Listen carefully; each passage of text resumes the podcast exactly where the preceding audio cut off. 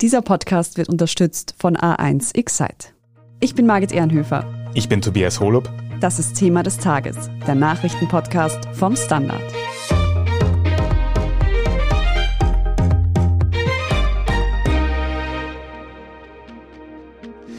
Die Patientenmilliarde war ein Prestigeprojekt der türkisblauen Regierung unter Sebastian Kurz. Eine Milliarde Euro sollte durch eine 2018 beschlossene Reform der Krankenkassen den Patientinnen und Patienten in Österreich zugutekommen. Ganz so aufgegangen ist dieser Plan allerdings nicht, wie nun ein Rohbericht des Rechnungshofs zeigt. Anstatt Geld zu sparen, hat die Reform bisher nur Geld gekostet. Wir sprechen heute darüber, welche konkreten Probleme die Reform hätte lösen sollen und warum die versprochenen Einsparungen dabei nicht zustande gekommen sind. Wir fragen außerdem nach, wo es bei den Sozialversicherungen in Österreich noch immer hakt und wie man ein faires Versicherungssystem für alle schaffen könnte. Gudrun Springer, du analysierst für den Standard laufend das österreichische Gesundheitssystem und da hört man ja in den letzten Tagen in den Medien dauernd von der sogenannten Patientenmilliarde. Woher kommt denn eigentlich dieser Begriff? Also der Begriff kommt aus der Politik. Genau genommen wurde da jetzt letztens in der ZIP 2 die FPÖ-Clubobmann-Stellvertreterin Dagmar Belakovic-Jenewein auch zitiert. Sie habe damals gesagt, aus der Verwaltungsmilliarde wird eine Patientenmilliarde. Es ist nämlich unter Schwarz-Blau damals die Kassenreform angegangen worden und da hat man eben gesagt, man wird aufgrund von Einsparungen bei Verwaltungskosten eine Milliarde Euro lukrieren sozusagen, die dann direkt den Versicherten, den Patienten und Patientinnen sage ich jetzt, auch zugutekommen werden und das wäre dann die Patientenmilliarde gewesen. Jetzt, wo du das erklärt hast, kann ich auch mit gutem Gewissen PatientInnen-Milliarde sagen für die restliche Folge. Aber Gudrun, du sagst unter Schwarzblau oder unter Türkisblau, diese Reform ist ja eben schon 2018 durchgeführt worden. Warum ist denn die ganze Geschichte jetzt zuletzt wieder in den Medien? Ja, damals wurde es auch als Leuchtturmprojekt verkauft und wir schreiben Geschichte, hat die damalige Gesundheitsministerin Beate Hartinger-Klein von der FPÖ auch gesagt damals. Aber jetzt ist es in den Medien, weil der Rechnungshof hat das ganze Projekt durchleuchtet und ein Rohbericht, also ein noch nicht veröffentlichter Bericht, ist offenbar ans Profil gegangen und das berichtet nun, dass es diese Milliarde nicht nur nicht gibt, sondern sogar Mehrkosten in der Höhe von 215 Millionen Euro entstanden sind. Das heißt also eigentlich das Gegenteil von dem, was die Politik versprochen hat. Wie haben denn Politik und Versicherungsträger auf den Bericht reagiert? Unterschiedlich, wie man sich vorstellen kann. Also sehr, sehr wütend haben die Gewerkschaftsvertreter jetzt reagiert. Zum Beispiel hat der ÖGB-Präsident Wolfgang Katzian gesagt, das ist ein Unterseeboot, das man stoppen muss und kein Leuchtturm. Also darauf Bezug genommen, was ich vorher gesagt habe. Der FSG-Vorsitzende Rainer Wimmer hat gesagt, es ist der teuerste politische Raubzug der Zweiten Republik. Also die ziehen da ordentlich vom Leder quasi bei ihrer Kritik, warum genau die da so wütend sind. Darauf werde ich dann wohl später noch kommen auch. Seitens der Sozialversicherungsträger hat Bernhard Wurzer dazu ausführlich Stellung genommen. Er ist der Generaldirektor der österreichischen Gesundheitskasse und er hat verteidigt. Er sagt, man wird noch sehen, dass das alles sich rechnet, aber die Patientenmilliarde, davon hat er sich auch distanziert. Das war wohl ein voreilig gegebenes Versprechen.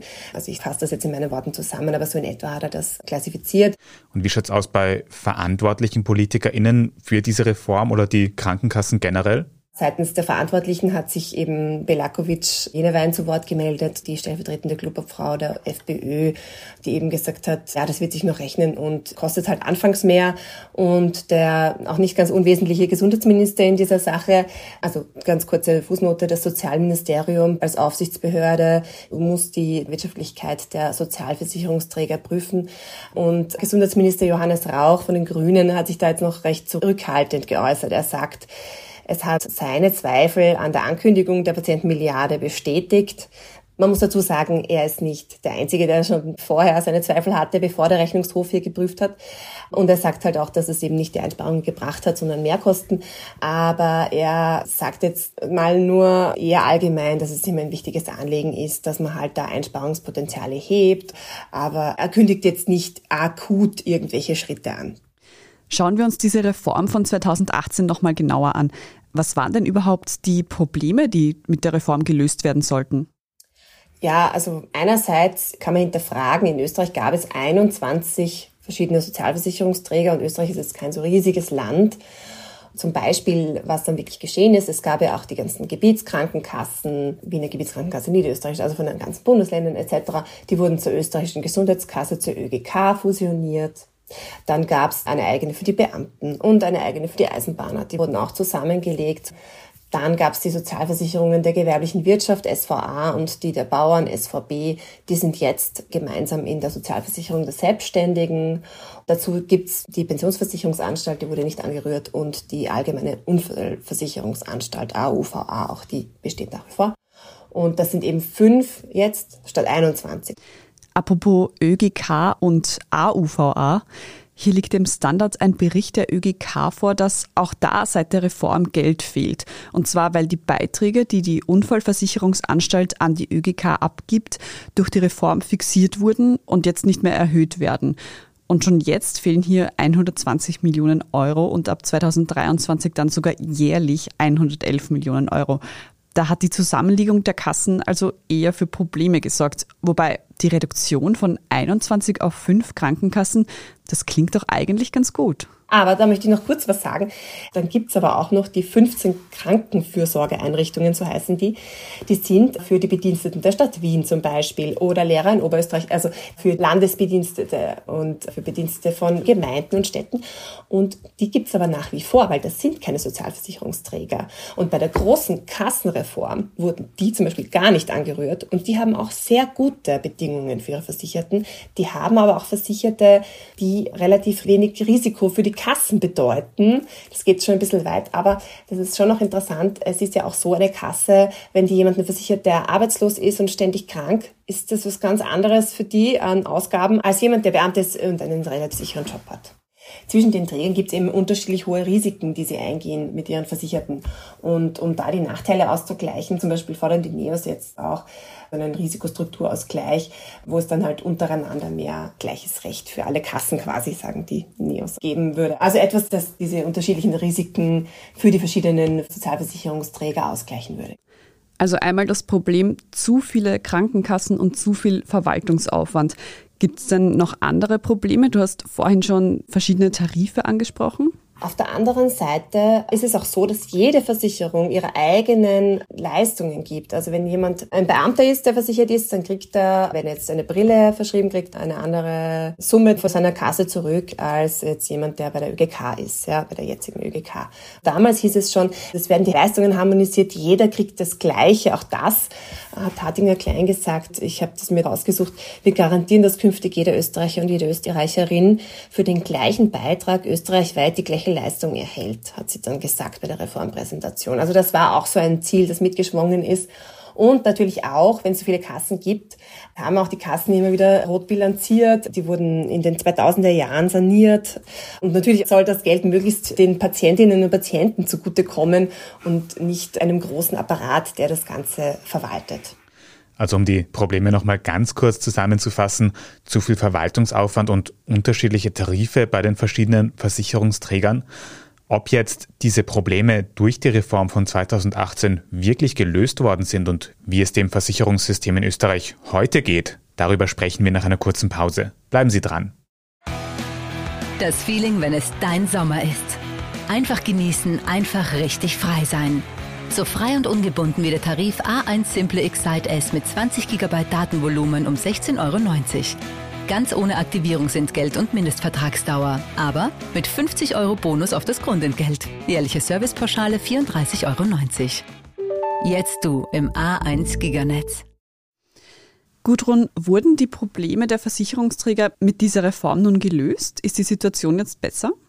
Also es gab verschiedene Dinge, die diese Reform angehen wollte. Zum Beispiel eben sollte es jetzt weniger Personal bei den Sozialversicherungsträgern geben. Es gibt sogar mehr Bedienstete. Also es waren rund 16.000 im Jahr 2018 und jetzt ist es um circa 100 mehr. Das ist die Zahl vom Jahr 2020. Aber es war damals in dem Gesetz auch festgeschrieben, dass es keine fusionsbedingten Kündigungen geben soll. Also man hat zwar gesagt, man spart ein, aber man hat gesagt, das geht halt dann irgendwann. Okay, das muss man auch sagen, das wird sich wohl auch erst zeigen. Also wenn man dann eben durch natürlichen Abgang durch Pensionierungen etc. dann wird sich nach und nach diese Mitarbeiterzahl womöglich doch noch verringern. Aber die größten Synergieeffekte hat man sich eben bei der IT erhofft. Also da hat man immer erhofft, dass man was einsparen kann. Aber auch da sind die Kosten gestiegen, wobei man auch da wohl eher noch langfristiger schauen muss. Es hat zum Beispiel auch der Generaldirektor der ÖGK, Bernhard Wurz, gesagt, dass man jetzt SAP eingeführt hat und da einen zweistelligen Millionenbetrag gespart habe, weil man das jetzt nicht in allen Landesstellen und so weiter extra irgendwie eingeführt hat. Was aber auch ziemlich klar ist und der Rechnungshof auch sehr kritisiert hat, ist eben, dass eigentlich gar nicht quantifiziert wurde, bis auf diese von der Politik angesagte Milliarde, wie viel wo jetzt genau eingespart werden sollte und wodurch. Und das kann man dann auch nicht überwachen und nicht systematisch sich anschauen, okay, geht das jetzt in die Richtung und so weiter. Also ich würde sagen, es ist einiges passiert. Es wurde fusioniert, aber es ist bei vielem nicht sichtbar, was jetzt wirklich davon noch welchen Effekt hat. Bei einigen, denke ich, muss man auch noch abwarten, aber im Moment gibt es eher die Zeichen auf mehr Kosten. Und wie schaut es denn bei den Leistungen aus? Sind die jetzt gleich für alle verschiedenen Versicherungsträger mittlerweile? Nein.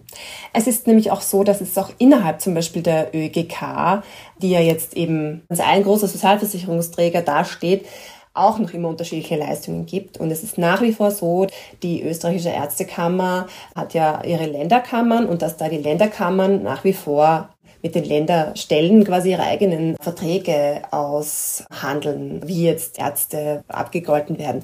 Einerseits gibt es sicher regionale Unterschiede. Ein Flächenbundesland, wie weiß ich nicht, Oberösterreich zum Beispiel, wird bei der Gesundheitsversorgung andere Dinge wichtig sein als jetzt in der Großstadt Wien, ist schon klar. Aber es wurde eben innerhalb der ÖGK noch nicht angeglichen und man muss aber auch sagen, die Unterschiede zum Beispiel zwischen der Beamtenversicherung, also der Versicherung für Beamte und Eisenbahner, BVAEB. Da werden eben sehr hohe, sehr gute Beiträge gezahlt. Wenn man so mit Gesundheitsexperten spricht, hört man, das ist der Mercedes und das andere ist dann halt der VW Polo, die ÖGK. Also es ist nach wie vor ein großer Unterschied und es gibt lange noch nicht eine Harmonisierung. Aber tut sich da zumindest irgendetwas beim Angleichen dieser Tarife? Es gibt derzeit, muss man sagen, schon Gespräche.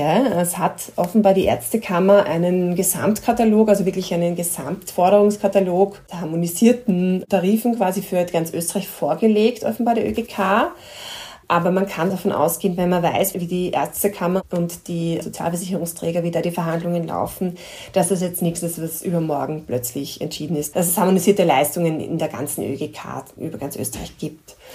Und wie gesagt, es gibt eben dann auch noch die anderen Sozialversicherungsträger, die anderen Kassen, wie eben die der Beamten und der Eisenbahner, die noch ganz andere Beträge hat. Und auch eben bei den Selbstständigen ist es auch nochmal ganz anders.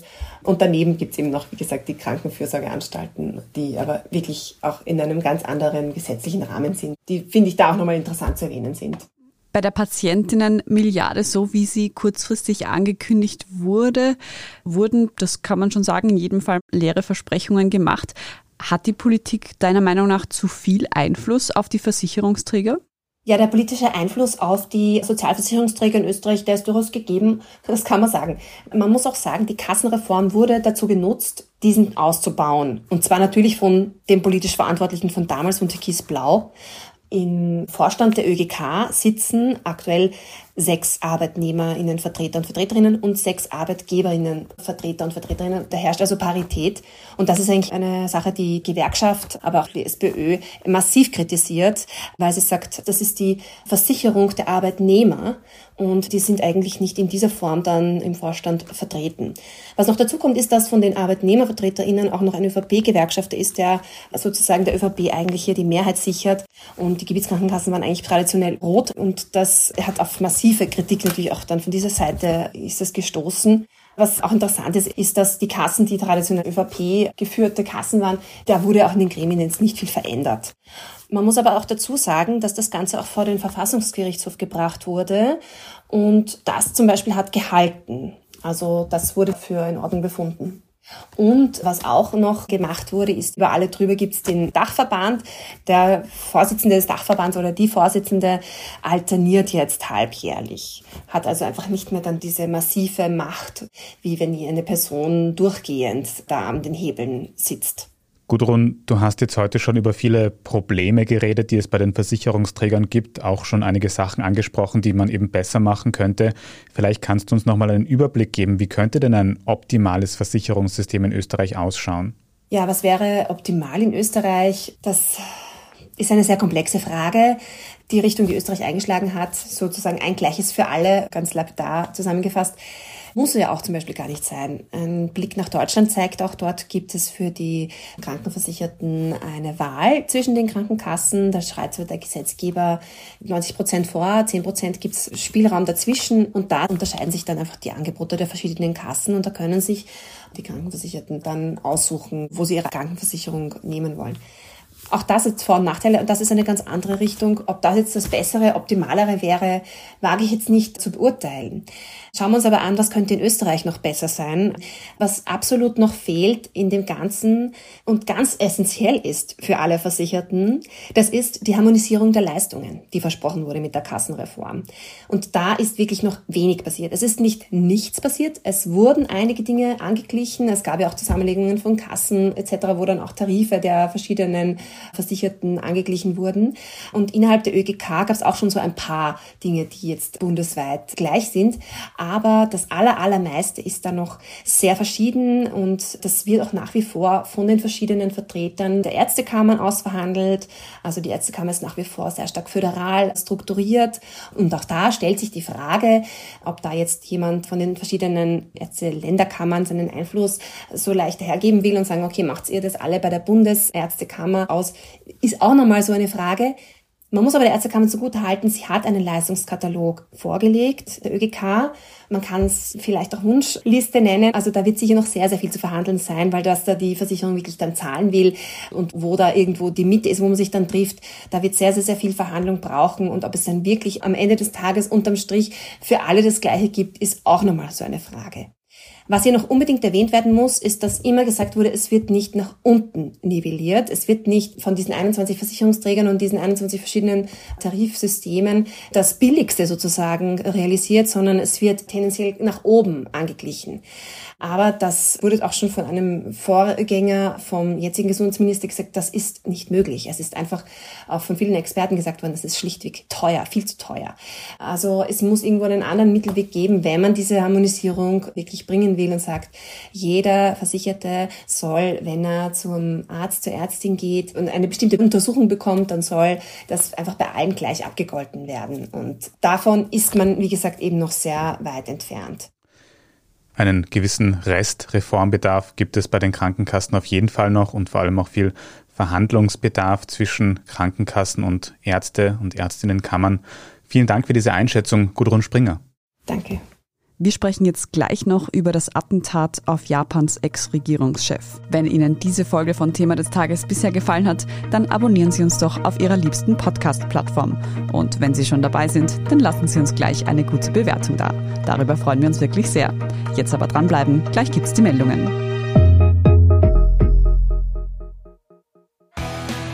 Das Feeling, wenn es dein Sommer ist.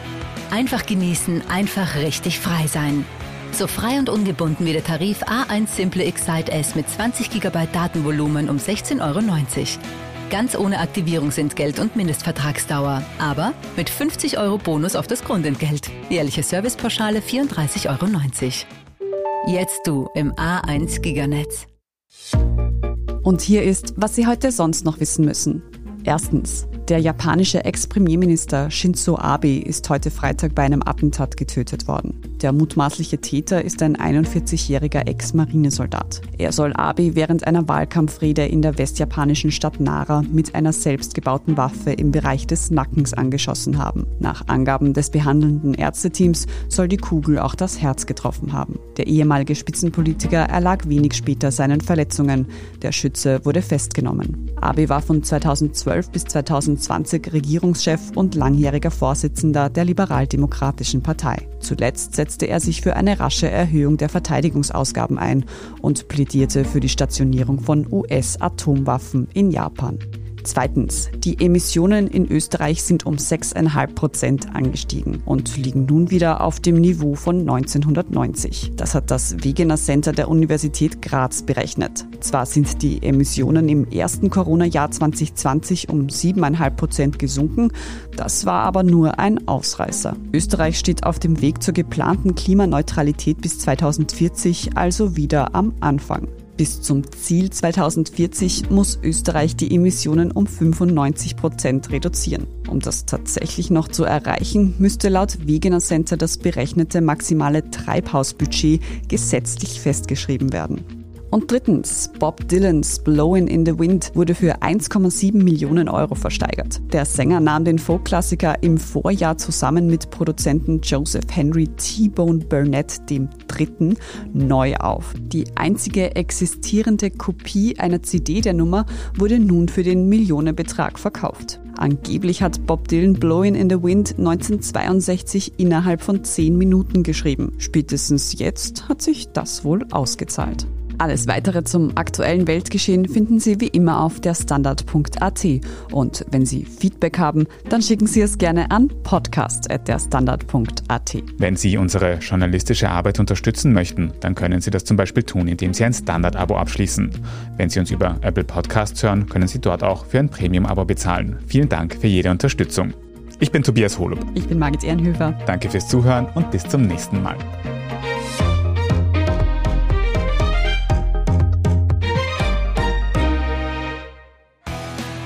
Das Feeling, wenn es dein Sommer ist. Einfach genießen, einfach richtig frei sein. So frei und ungebunden wie der Tarif A1 Simple Excite S mit 20 GB Datenvolumen um 16,90 Euro. Ganz ohne Aktivierungsentgelt und Mindestvertragsdauer. Aber mit 50 Euro Bonus auf das Grundentgelt. Jährliche Servicepauschale 34,90 Euro. Jetzt du im A1 Giganetz.